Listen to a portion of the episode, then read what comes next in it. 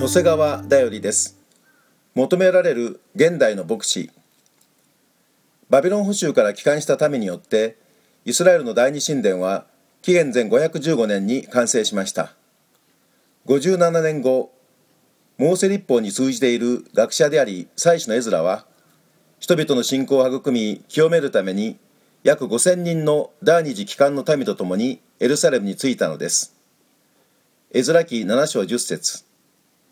エズラは主の立法を調べこれを実行しイスラエルで掟と定めをしようとして心を定めていたからである。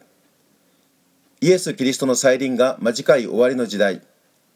今主の教会はエズラのように心を定めた牧師を求めているのです。